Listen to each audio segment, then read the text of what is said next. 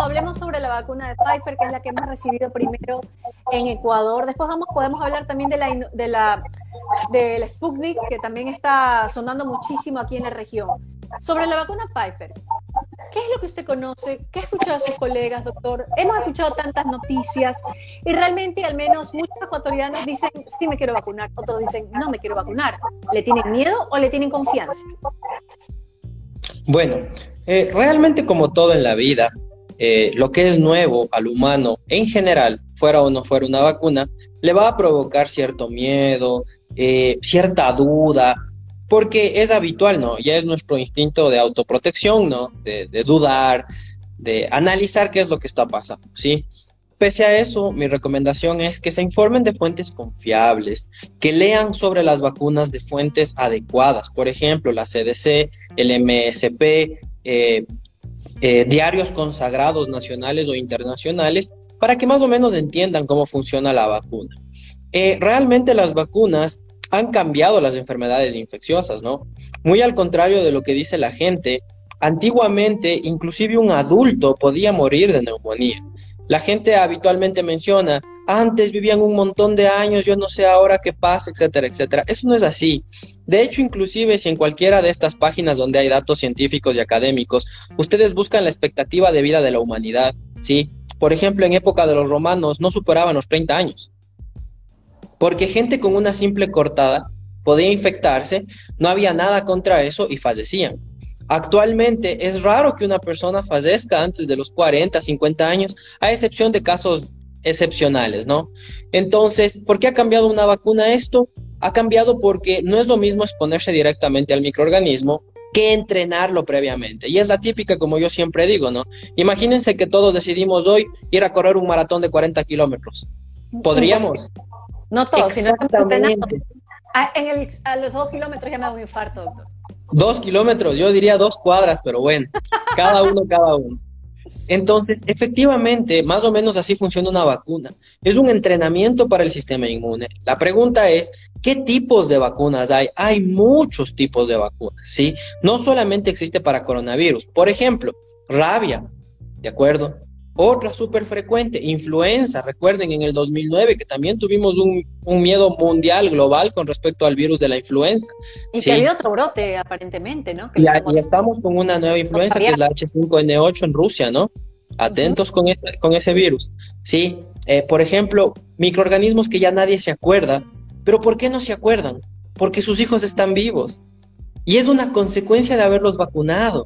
Por ejemplo, ahí está sarampión, rubiola, paperas, Streptococcus pneumoniae, y puedo continuar. ¿Ya? Entonces, ¿qué es una vacuna? Es ese entrenamiento al sistema inmune para que si la persona se enferma, no tenga esa enfermedad crítica, grave, compleja, que pueda llevarse a ese paciente, arrebatarle la vida. Y dentro de ese contexto tenemos aproximadamente 30 vacunas para SARS-CoV-2, o sea, para proteger a las personas de COVID-19.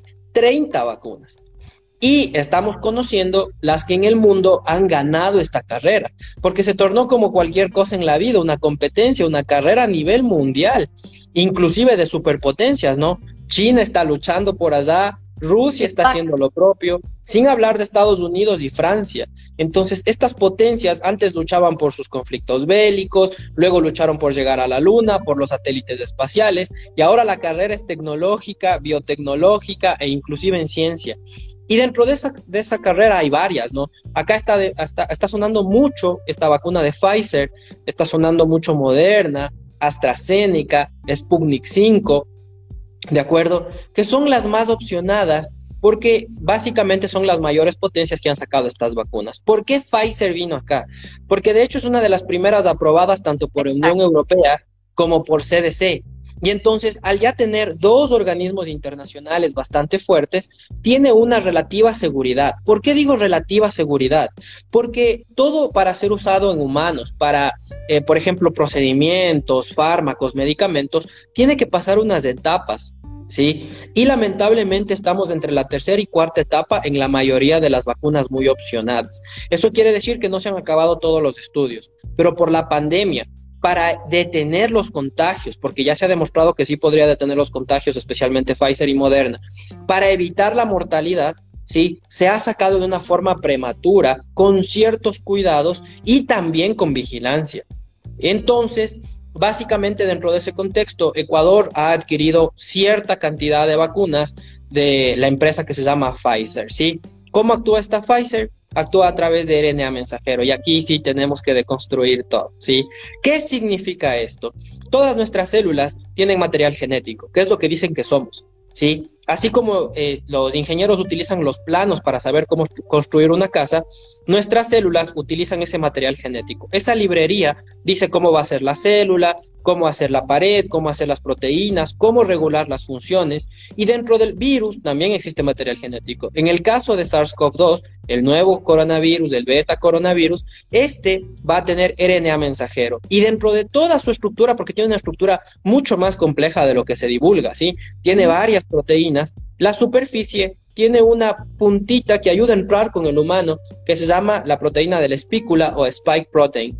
Esta proteína es la que ayuda a que ingrese. Entonces, es la llave que le deja entrar en nuestro cuerpo. Y entonces, ellos muy inteligentemente replicaron solo el material genético de la proteína. Entonces, hicieron un RNA mensajero para engañarle al cuerpo. Solo colocan ese RNA mensajero, nuestro cuerpo produce la proteína del virus y actúa la inmunidad contra esa proteína, sin generar la enfermedad como lo haría el virus completo.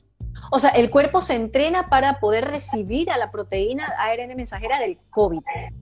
Básicamente, eh, bueno, de hecho, el RNA mensajero es como un mensaje. ¿De acuerdo? Ese mensaje llega especialmente a nuestros ribosomas, que es en donde se hacen las proteínas. Y aquí este mensaje es transcrito. ¿Qué significa eso? Es cambiado de ese idioma de RNA hacia un idioma de proteína. Y entonces nuestro cuerpo genera esta proteína S de forma artificial.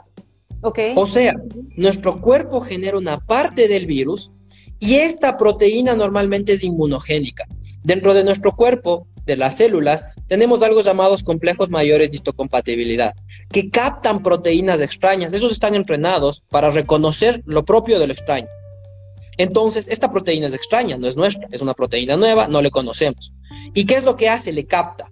Al captarle, la célula expresa estos complejos mayores de histocompatibilidad, diciéndole a las otras células de la defensa, miren, aquí hay algo raro, aquí hay algo malo, vengan, ayúdenme. Esas se acercan, de acuerdo, por varios procesos, como por ejemplo quimiotaxis, y empiezan a reconocer esta proteína, desencadenando todas las respuestas inmunes. Doctor, paréntesis, ¿qué es la quimiotaxis? Básicamente es, son mensajes que envían las células a través de mensajeros, por ejemplo, interleucinas, quimiosinas. Sí, literalmente, como los policías, ¿no es cierto? Llamarían refuerzos. De la misma forma, se acercan nuevas células para poder ayudar. Reconocen esta proteína y generan diversos tipos de mecanismos para defendernos. Y esta, este, este ARN mensajero, doctor, ¿qué pasa en el caso de que está mutando el COVID? O sea, el SARS-CoV-2 está mutando o está sacando nuevas cepas. ¿Cómo lo podemos definir? Porque también hay un debate de cepas, de mutaciones. ¿Cómo lo podemos definir concretamente? Bueno, eso, eso es un pequeño problemita que tenemos, porque ahora todos son microbiólogos, virólogos, infectólogos y de todo, ¿no? O es variante, o es cepa, o es mutación. Ajá, exactamente. Bueno, entonces, ¿qué es una nueva cepa? Una nueva cepa es cuando tiene los cambios necesarios para modificar su infectividad, para modificar su clínica, su transmisibilidad, ¿de acuerdo? ¿Y qué es una variante? De hecho, es un linaje, ¿sí? Son cambios menores, que el virus sigue siendo lo que es, pero cambia un poquito, ¿sí? Es, por ejemplo, un pequeño... es algo nuevo. Mm, ajá, solamente es un cambio de ciertas partes del virus. Por ejemplo, un pequeño ejemplo, ¿sí? Entonces, este virus tiene su proteína S. Su proteína S es como que fuera una casa, ¿ya? Y a mí ya no me sirve un cuarto. Y digo, no, le voy a remodelar y le voy a hacer estudio. Entonces, el virus cambia su material genético y en vez de cambiar toda la casa, cambia un cuarto. Entonces, cambia ciertas partes. Eso es lo que ha pasado hasta hoy. ¿sí? Eso es una variante, ¿sí? O un linaje dependiendo del número de cambios. Hasta el momento, no ha habido el número de cambios suficientes, mutaciones, para que se considere una nueva cepa. Para que sea otro. Exactamente, justamente. Entonces, Por eso que dicen que las vacunas tienen mayor, que las vacunas las pueden transformar, modificar para que sí siga trabajando con este SARS-CoV-2 y sus múltiples variantes. Entonces, como los cambios no han sido suficientes, en general la proteína S sigue siendo casi lo mismo. ¿Ya? Porque nuestra inmunidad no reconoce una pequeña partecita que cambió, no reconoce un cuarto, reconoce toda la casa. Entonces, hasta ahora ya se ha demostrado con cultivos celulares, con cultivos in vitro, para ver cómo reacciona la inmunidad y cómo produce, ¿sí? Que hasta el momento esas mutaciones, la mayoría de ellas, podrían tener una inmunidad cruzada. ¿Qué quiere decir esto? Las mismas proteínas de antes, de las antiguas variantes, ¿sí? También son cubiertas por esta inmunidad generada por las vacunas. Lo interesante es que ya ellos ya saben cómo hacer. Entonces, si hubiera un cambio demasiado grande, lo que ellos hacen es cambian el mensajero, cambian el RNA. Y al cambiar el RNA, evidentemente habrán nuevas versiones de las vacunas. Que Pero el RNA se cambia del mismo, del mismo SARS-CoV-2. Lo Exactamente. Ellos modifican. Ellos pueden modificar. Es como tener un documento de Word en donde cuando nos corrigen la tesis nos dicen pongan esto. Ellos abren ese documento, modifican las proteínas que se han de modificar, las secuencias, ¿no es cierto?, que generan esos aminoácidos y pues evidentemente tendremos nuevas variantes de vacunas. Un ejemplo, esto ya acontece, ¿no?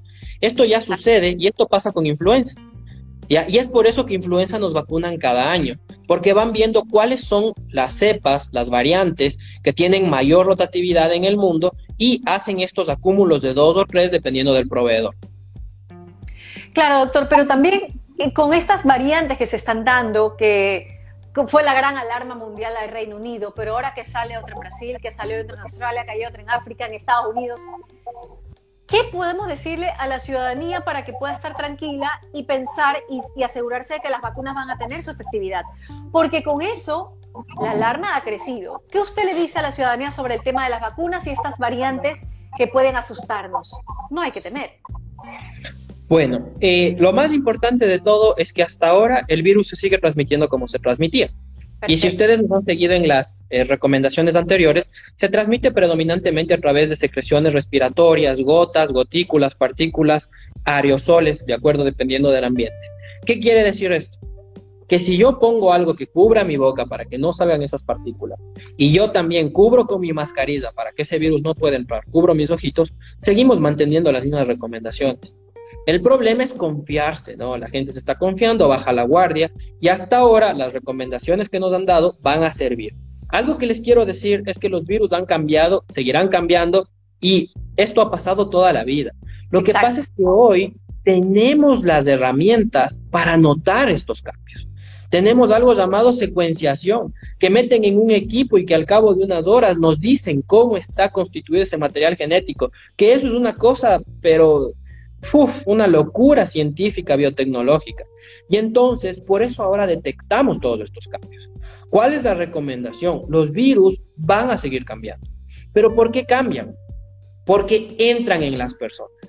Al entrar en las personas, esos tienen estos reordenamientos, estas mutaciones de su material genético, con lo cual producen nuevas variantes o inclusive podrías llegar a producir nuevas cepas. Entonces, de cierta forma, la culpa es una alta transmisibilidad, porque es por lógica. Mientras el virus más infecte, mayor riesgo de cambiar va a tener. Y nosotros podemos ser parte de la solución, además de las vacunas. También se le puede acreditar estos famosos cambios que se dan en los virus, doctor, por la, el clima, la región geográfica, que parecería tal vez mentira, pero a veces las condiciones climáticas favorecen estas transformaciones virales. Por supuesto que sí. De hecho, la humedad en el ambiente va a generar que el virus pueda estar un poco más cómodo por algo más de tiempo y eso también va a aumentar su transmisibilidad y por ende también el cambio. Entonces, por supuesto, y debido a esto, las diferentes regiones del mundo se están comportando de forma diferente con respecto a esta variabilidad. Exacto. Doctor, sobre la vacuna Pfizer que, están, que vamos a recibir los ecuatorianos, o no lo sabemos, tal vez venga la, la Sputnik, de la rusa, tal vez venga Inovac de China, aún no conocemos concretamente cuál nos llegará a tocar porque sabemos que el tiempo corre y tendrán que vacunar de acuerdo también a las necesidades y también al, a lo que haya de recurso de vacunas en el mundo, porque hablamos de que es el mundo que tiene que vacunarse. Pero sobre la de Pfizer que está en nuestro país, doctor, ¿qué usted ha escuchado de sus colegas? ¿Qué, síntomas posteriores pueden haber? ¿Hay alguna reacción? ¿Qué conocemos de ella ya aquí in situ, doctor? Bueno, en realidad em, tengo muy pocos colegas vacunados. De hecho, conozco varias gente que está literalmente en primera línea. Por ejemplo, en el Hospital Iesquito Sur, que ha sido uno de los hospitales públicos de insignia para SARS-CoV-2, y solo un muy pequeño porcentaje ha sido vacunado. De los pocos que han vacunado, hasta ahora, aquí en Ecuador, de los que yo conozco, solamente han presentado reacciones locales, ¿no? Dolor, un poco de inflamación, molestia, malestar general. Eh, una persona me comentó que tuvo un poco de dolor de cabeza al cabo de pocas horas de la vacuna, pero hasta ahora nada más. Eso dentro de nuestro contexto. Fuera del mundo, fuera del país, en realidad en general en el mundo, lo que se ha visto es más básicamente eso, ¿no? O sea, 99% de las personas presentan o ninguna o una reacción leve y solamente 1% tienen el riesgo de presentar reacciones más serias, más graves. En algunos pacientes se ha visto que se ha desarrollado COVID, ¿de acuerdo? Pero hay que tener atención, ¿sí? Porque estamos colocando, ¿no es cierto?, inyectando una partecita del virus. Entonces la vacuna no puede desarrollar COVID. Ahora es diferente si la persona ya vino incubando, ¿no? Se infectó pocos días antes de la vacuna y lamentablemente le dio los síntomas justo cuando se colocó la vacuna. Entonces hay que diferenciar esto, ¿no? Es algo que le está pasando por otra cosa, por otra enfermedad, porque tomó otro fármaco, o realmente puede ser atribuido a la vacuna, ¿no? Que se conoce como ESAVI, que son estos efectos adversos asociados a vacunación. Y de hecho, para Pfizer hay una hojita de seguimiento en donde si usted le pasa algo, se debe anotar inmediatamente y se debe reportar, porque esto tiene una data mundial. Todo el mundo está haciendo lo mismo y en caso de que se viera algo demasiado adverso en los humanos, ya lo hubiesen parado, ¿no? Y en Estados Unidos están vacunando desde finales de diciembre. Ahora, justamente, doctor, sobre lo que gira en torno, ¿no? Todos los comentarios de la Pfizer, se comentaba que en España, a pesar de tener ya las dos dosis, habían personas que estaban enfermándose de COVID-19 y con todos los síntomas correspondientes y algunos hasta terminaban hospitalizados. ¿Qué pasa ahí? ¿Su cuerpo no recibió bien la, vacuna?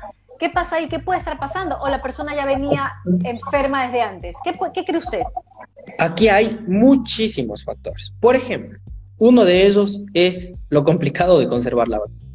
Esta vacuna, sí, se conserva a menos 80 grados. O sea, imagínense lo que es eso. Eso, eso es una cosa de otro mundo. Tal vez los que han trabajado ni el frío polar. De hecho, es cuatro veces más que el frío polar. El frío polar puede alcanzar habitualmente entre menos 20 grados en sus peores temperaturas. Entonces, eh, la primera cosa es la cadena de frío. Si por cualquier motivo de la vida la cadena de frío falló, lamentablemente la vacuna no servirá, porque el RNA se inactiva y básicamente nos están inyectando agua destilada con algunos excipientes. Primero, la segunda, hay que ver bien el tiempo de incubación del virus. Recuerden, en media, cinco días, pero el virus se puede presentar entre 2 a 14 días. Por eso la famosa curva, ¿no? De infección. Entonces, ¿qué quiere decir esto? Quizás alguno de estos pacientes pueda haber estado incubando justo cuando antes, justo antes de haberse puesto la vacuna y presentó los síntomas. Y lo tercero, ¿sí? A ver, la vacuna entrena nuestro sistema inmune. No lo hace SWAT, no lo hace Rambo, no lo hace Chuck Norris, no, no. ¿Sí? O sea, nadie dice que va a evitar que tenga COVID. Lo que dice es que va a disminuir la probabilidad de mortalidad o de que tenga un COVID grave. Aparte de que siguen los procesos de ir mejorando y, llegando a la tercera fase que está en camino. O sea, nosotros estamos haciendo la tercera fase sobre la picada. Entonces estamos en ese periodo de investigación y de comprobación de la efectividad de esta vacuna y de todas las que vienen. Exactamente. Y ese es otro problema, ¿no? Es, es como les había dicho, es, is ongoing, está caminando, sí, está sucediendo, está aconteciendo. Y de hecho nosotros somos parte de todos esos estudios clínicos. Bueno, de hecho la mayoría ya han aprobado tercera fase, están más pasando hacia cuarta fase. Y eh, también están recopilando información sobre eventos adversos en diferentes poblaciones, porque ese es otro problema. Solamente ha sido estudiado en ciertas poblaciones, no en todas. Y evidentemente es información que al momento se está recopilando. Claro, hay que tener en cuenta también, eh, como usted dice, lo de las poblaciones. A veces el, factor étnico puede influir, doctor. Por supuesto que sí, todo puede influir, todo puede influir. Su nutrición, enfermedades preexistentes, personas que hayan tenido alergias, por ejemplo, no ha sido probado en mujeres embarazadas, no ha sido probado en, pacientes pediátricos, eh, ya hubieron algunos efectos un poco graves en personas extremadamente alérgicas en Inglaterra, en Reino Unido. Entonces, sí, entonces, ¿qué quiere decir esto? Eh, la primera idea, sí, esperemos que ya nos llegue. De hecho, yo, si a mí me dicen vacúnese mañana o venga a vacunarse ahorita, yo voy corriendo a vacunar, ¿sí? La vacuna en Israel ha disminuido el porcentaje de presentación de hospitalización, la mortalidad y el porcentaje de personas presentadas en terapia intensiva de forma abismal. Consúltenlo. Hay unas gráficas tenaces en donde se ve las curvas por arriba, comienza la vacunación y empieza a caer de una forma sorprendente. Y entonces, mi recomendación, sí, es si tiene alguna enfermedad importante y llegue el momento de vacunarse, comuníquelo al personal de salud y el médico evaluará si es que usted tiene alguna contraindicación o no de esta vacuna. Claro, también la, ventaja de Israel es que el gobierno oportunamente adquirió y está siguiendo un régimen de vacunación estricto, controlado con su población. Y bueno, ¿no? ahí vemos el éxito también del resultado que da el vacunar a la población, al menos tratar de hacerlo lo más rápido posible y de manera completa. Nosotros lastimosamente estamos en país subdesarrollado, estamos en ese proceso, dependemos de las grandes potencias, pero bueno, el asunto es que la vacuna está llegando poco a poco. Doctor, justamente yo revisando las redes, usted ha subido lo de los casos que están en Ecuador y es alarmante, ¿no? Y de los confirmados, veremos si en realidad los fallecidos por COVID son 15.547, lo cual podemos multiplicarlo hasta por tres, porque no sabemos realmente si es ese, el, número final. Los confirmados infectados, 274.968, multiplicarlo por cuánto, doctor.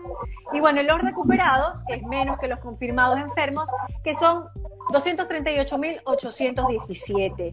Son cifras realmente alarmantes para un país tan pequeñito, pero también muy malcriado, ¿no? O sea, no, no, no entendemos el asunto del cuidarse y nos vamos de feriado y no cierran las puertas el gobierno también.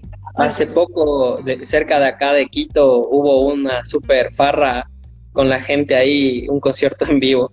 Pero bueno, eh, los japoneses sacaron una, una propaganda, ¿no? Una, una, una propaganda súper interesante eh, que decía que básicamente eh, la mejor sociedad detendrá el coronavirus.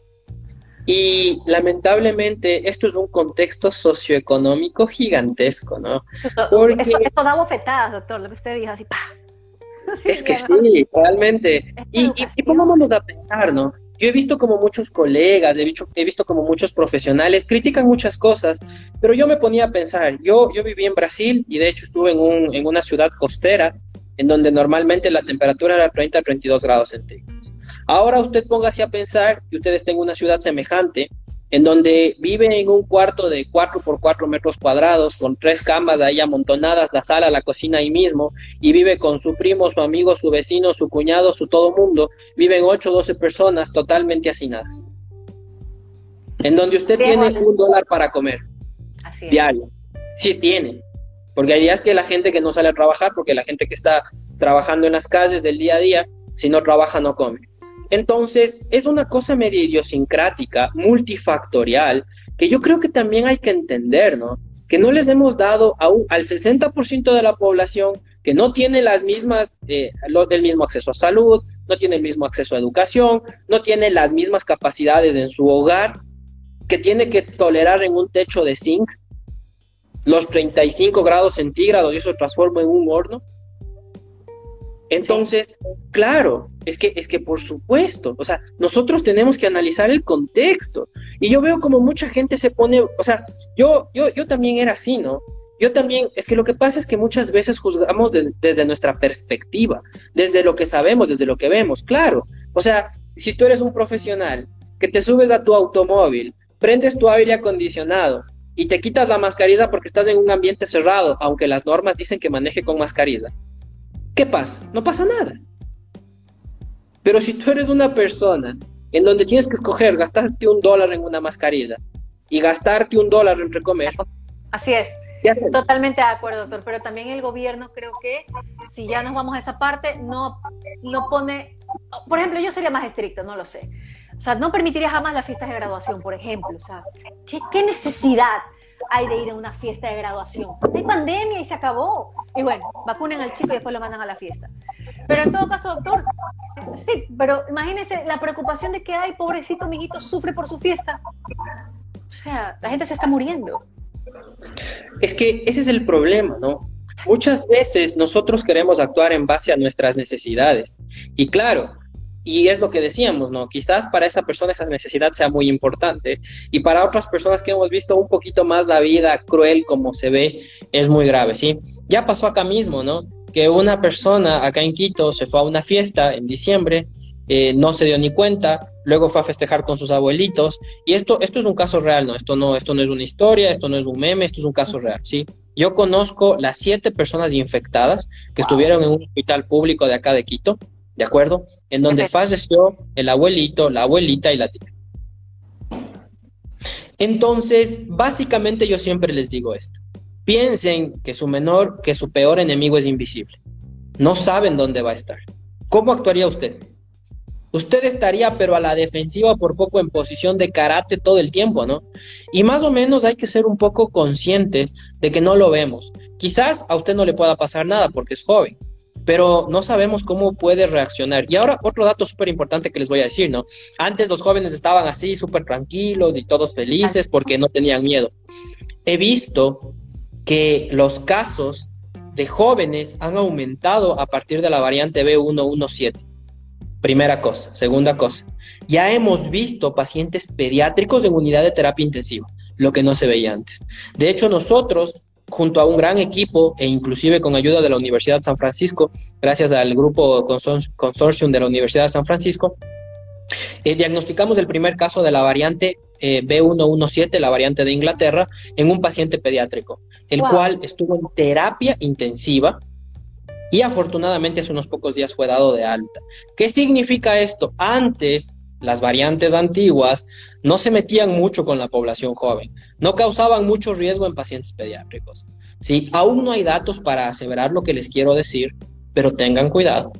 Tengan cuidado porque ya no están así. Justamente una persona de mucha confianza eh, estaba comentando que conocía un caso de una niña de nueve años que lastimosamente esta nena se fue de viaje, se fue de viaje a las playas y está con COVID-19 y no encuentra cama UCI, la niña, porque está muy mal, ahogándose. Entonces, no podemos en verdad lo que usted dice, bajar la guardia porque estamos menos 50 años, menos 60 años y queremos que no nos va a pasar nada.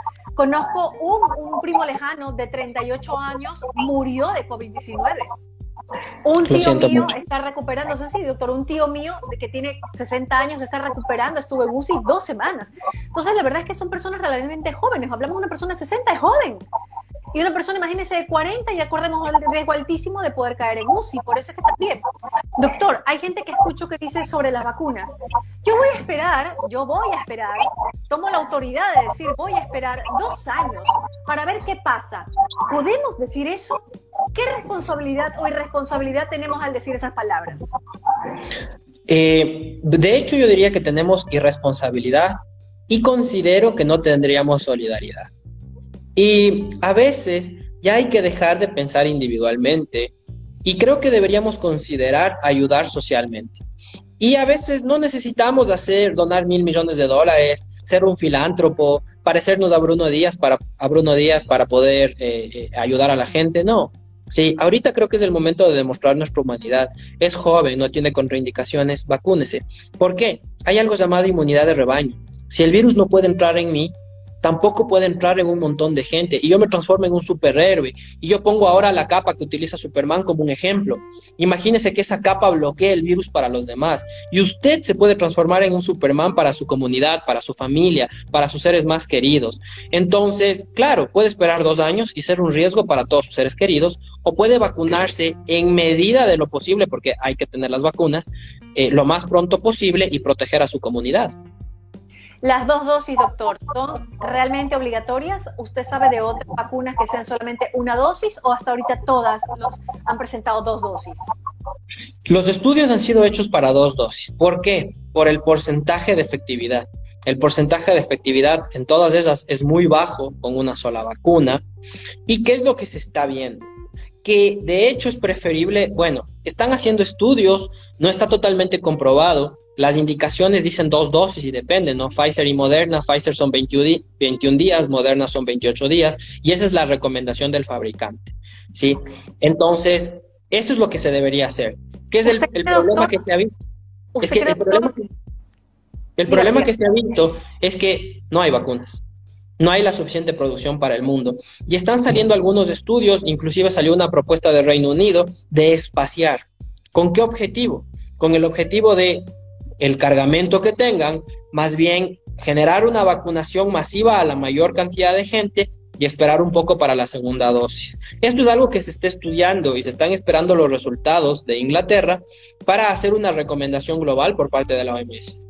Doctor, ¿y usted cree que llegará el momento en que la vacuna sea, por ejemplo, como las otras vacunas que a veces nos ponemos una vez en la vida o las otras que nos ponemos una vez al año? ¿Llegaremos a ese punto? Estoy seguro que dentro de unos años, porque lamentablemente tenemos siete, más o menos siete más, un poco más de 7 mil millones de habitantes, y entonces producir para el mundo en un año 7 mil millones de vacunas es imposible, físicamente imposible, lamentablemente, y considero que el virus va a seguir cambiando van a haber nuevas variantes o inclusive podría llegar a haber una cepa al cabo de unos años, ¿sí? Primera cosa. Segunda cosa, entonces el mundo va a necesitar generar unas vacunas como lo hacía con influenza. Probablemente, esto, esto aún no lo sabemos, ¿sí? Es básicamente en mi experiencia, en lo que conozco de virología e inmunología, que se va a comportar coronavirus muy semejante a influenza. Deberíamos tener una vacuna y reforzarnos aproximadamente cada año, dependiendo de las variantes que vayan saliendo. Ya esa vacuna, doctor, debería ya ser de manera obligatoria entonces, porque la influenza sí queremos. Dependiendo del grupo que lleguemos a inmunizar. Si es que hablamos de inmunidad de rebaño, normalmente estas vacunas llegan ya más bien a ser para grupos prioritarios. Entonces hay que ver a qué grupos afecta más quién tiene mayor riesgo y se vacuna a esas personas. ¿Por qué? Por costos. Las que imagínense lo que significaría cada año tener que vacunar a 17 millones de personas. Entonces, lo que se hace ahí es, se ve cómo funciona la inmunidad en los diferentes grupos y eso hace unas curvas. Y lo que hacemos es a los piquitos más bajos, a los que tienen menos inmunidad, les reforzamos, les reforzamos, les reforzamos, porque son los que tienen mayor riesgo de mortalidad, mayor riesgo de hospitalización, eh, más costos en la salud. Y algo que también quería decir y que se me escapó, ¿no? Mucha gente dice, hay un alcalde de una ciudad que dice que con permiso o sin permiso quiere traer vacunas, ¿no? Y veía dentro de los comentarios que había gente a favor y en contra, y quiero resaltar dentro de los que estaban en contra, alguien que decía, ¿no? Pero ¿cómo te vas a gastar 20 millones de dólares si te puedes gastar 20 millones de dólares en X y cosas, ¿sí? Esos 20 millones de dólares, para mi parecer, dentro de mis conceptos, no es un gasto, es una inversión. Porque cuando una persona va a UCI, ¿sí? Dependiendo de los cálculos que se haga, la UCI y dependiendo de los costos y cada paciente, la UCI puede costar entre 2 mil a 5 mil dólares diarios. Exacto. Diarios. Y entonces, ¿cuánto me está costando ese paciente con COVID? Y si hacemos la sumatoria global de mi gente que estuvo en UCI y que ni siquiera sé si tuvo o no tuvo COVID, porque no a toda la gente se le hace el hisopado, porque tampoco hay las pruebas para poder hacerles a todos, lamentablemente es así, entonces, ¿cuánto podríamos ahorrar a largo plazo? Hay muchos hospitales de los que yo he escuchado que ya no tienen insumos, no tienen los medicamentos necesarios para poder inducirle un estado de sedación al paciente antes de. Es terrible. Entonces, claro, eh, sí, por supuesto, es mucho dinero en vacunas, claro, pero ¿cuánto me voy a ahorrar? ¿Cuánto voy a desaturar el sistema de salud? Voy a tener camas para la gente que no pude vacunar. Va a disminuir mis gastos en medicamentos, en hospitalización en los ventiladores, en los equipos, en material de protección. Y todo eso a largo plazo me va a significar un ahorro sin tomar en cuenta el número de vidas que vamos a salvar, ¿no? Que esas vidas, para mi parecer, no tienen precio. Así es. Doctora, hay una pregunta. ¿Qué opinas de los pacientes que ya tuvieron COVID? Justamente haciendo un paréntesis a esta pregunta, yo vi una nota informativa en que a una enfermera le habían puesto su primera dosis. Y para ponerle la segunda dosis tenía que presentar un examen de ser COVID negativo, si no, no le ponían. Continúo con la pregunta.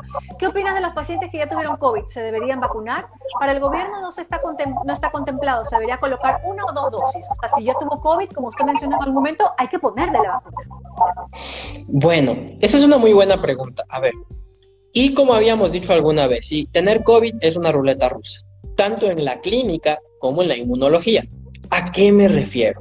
No siempre nuestro cuerpo es tan bueno para desarrollar una inmunidad protectora de memoria. ¿Qué pasa?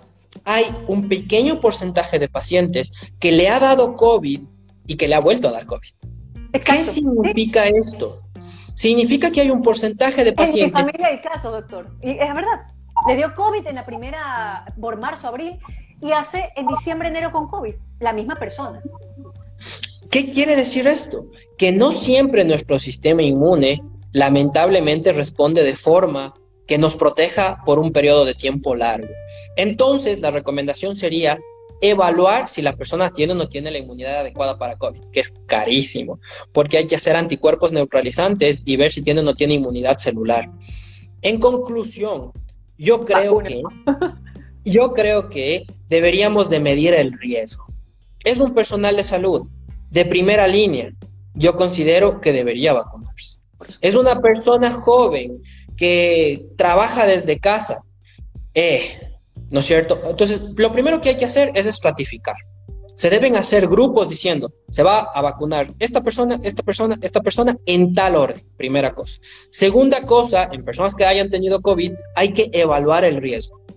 En ciertos grupos prioritarios debería vacunarse de todas formas.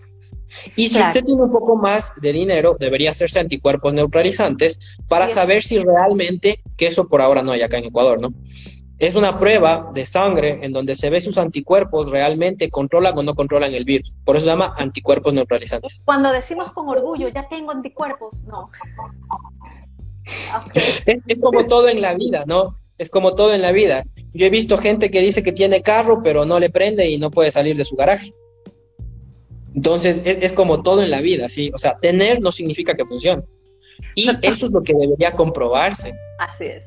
Hay una pregunta, ¿cuánto de, de, Juan, de J. Andrés, de Andrés, cuánto dura la inmunidad que aportan las vacunas? Bueno, si nos tenemos que poner periódicamente una vacuna, ¿cómo sería eso, doctor? ¿Cómo la podemos calificar? Ahora, de acuerdo a lo que usted me ha conversado, depende también de la persona, ¿no? Exactamente. Son dos cosas. La primera es, bueno, es una pregunta dificilísima, porque no tengo la respuesta. Nadie tiene la respuesta. ¿Por qué? Porque las vacunas comenzaron en diciembre. Entonces es algo que está viéndose cuánto la inmunidad podría durar. ¿Qué es lo que sabemos? Lo primero que sabemos es que hay un estudio que dice que la inmunidad para COVID dura al menos ocho meses. ¿Por qué? Porque es lo que han podido estudiar. ¿Sí? O sea, calma, calma. ¿Qué significa esto? Significa que a ese grupo le siguieron ocho meses y hasta el punto donde esos le siguieron, comprobaron que tenía inmunidad. Antiguamente había un estudio que decía tres meses y la gente decía, no, es que la inmunidad va a durar tres meses. Hay que entender, a esa gente le pudieron estudiar, le pudieron seguir tres meses. A este otro nuevo estudio que les digo, le han podido seguir ocho meses. ¿Qué es lo que yo les podría comentar? ¿Cómo funciona la inmunidad para beta coronavirus, para SARS y para MERS? La inmunidad para beta coronavirus, o sea, se puede decir los antecesores de este SARS-CoV-2, ¿sí? Es como la misma familia, primero vino SARS, luego vino MERS y ahora hizo el salto hacia SARS-CoV-2. Se puede decir que es la familia, ¿no es cierto? Los papás y, y los abuelitos. ¿Cómo funciona la inmunidad? Dura entre seis meses a dos años. Como dijeron, depende del paciente. Con una media entre un año un año y medio. ¿Qué quiere decir esto? Que si nosotros tomamos en cuenta los conocimientos que ya tenemos para SARS-CoV-2, un estimado de lo que podría durar la inmunidad es entre un año a un año y medio. Pero esto es en base a mis conocimientos, en base a la extrapolación de otros virus de la misma familia. ¿Por qué? Porque la vacuna va a dos, tres meses en funcionamiento. Entonces, poder decir, exactamente, poder decirles, va a funcionar un año y medio, yo les juro, eso es imposible. Más o menos se esperaría que al menos dure entre un año, un año y medio, y va a depender muchísimo del paciente, por supuesto. Si una persona se vacuna, otra pregunta, ¿debe dejar de usar mascarilla? No, tiene que usarla. Bueno, aquí hay un poquito de evidencia contradictoria. A ver, hasta el momento no se ha demostrado que, eh, que la vacuna disminuya la carga viral, por lo cual disminuiría la transmisibilidad. ¿Sí? Entonces, no hay un estudio multicéntrico en donde haya cogido gente vacunada, le hayan expuesto al virus y luego haya visto si esa persona es o no es contagiosa. No hay eso. ¿Por qué? Porque tampoco es ético. Imagínense lo que significaría eso, ¿sí? Entonces, como aún no ha pasado, lo que se está esperando es ver qué pasa con la transmisibilidad. Pero aquí les tengo dos buenas noticias. La primera buena noticia es, viendo lo que pasó en Israel, probablemente sí disminuye la transmisibilidad. Y la segunda es que ya se hizo un estudio con animales en donde les vacunaron a los animales y los animales redujeron la carga viral y tener menos virus en la persona infectada también significa ser menos transmisible. Entonces, hasta ahora, hasta ahora estudios in vitro y viendo lo que le pasó a Israel, es que si tienes una buena proporción, y esto va a depender del número de vacunas, podríamos, podríamos llegar a eliminar estas normas de contacto, de distanciamiento, de mascarillas. hasta ahora, hasta no tener datos Exacto, más hasta no tener una población adecuada, exactamente, hasta no tener datos, hasta no tener una población adecuada, vamos a tener que seguir usando todas las medidas, inclusive la mascarilla. Otra pregunta, doctor, ¿qué pasa si administran vacunas diferentes? Me imagino que, o sea, igual la persona está vacunada, ¿no? ¿Cómo podríamos responder esto, doctor? O sea, si a usted me pone, por ejemplo, Pfizer y a mí me pone Inovac de China, igual estoy vacunada, ¿no? Ah, no, no, sí, yo había entendido la pregunta diferente. Claro, yo iba a Había las dos versiones. Por ejemplo, una dosis una y otra dosis otra marca, también puede ser. Yo, yo justamente entendí eso. A ver, aquí dos cosas, ¿no es cierto? Va a pasar eso. ¿Por qué? Porque no hay vacunas. Entonces, probablemente al gobierno le va a tocar comprar de X proveedor, Y proveedor, Z proveedor, y dependiendo de los planes de vacunación, dependiendo de la región, dependiendo del momento e inclusive de en qué grupo de riesgo está, probablemente nos va a tocar diversas vacunas a todos. La primera cosa. Y la segunda cosa, no está aprobado el intercambio de esquemas de vacunación.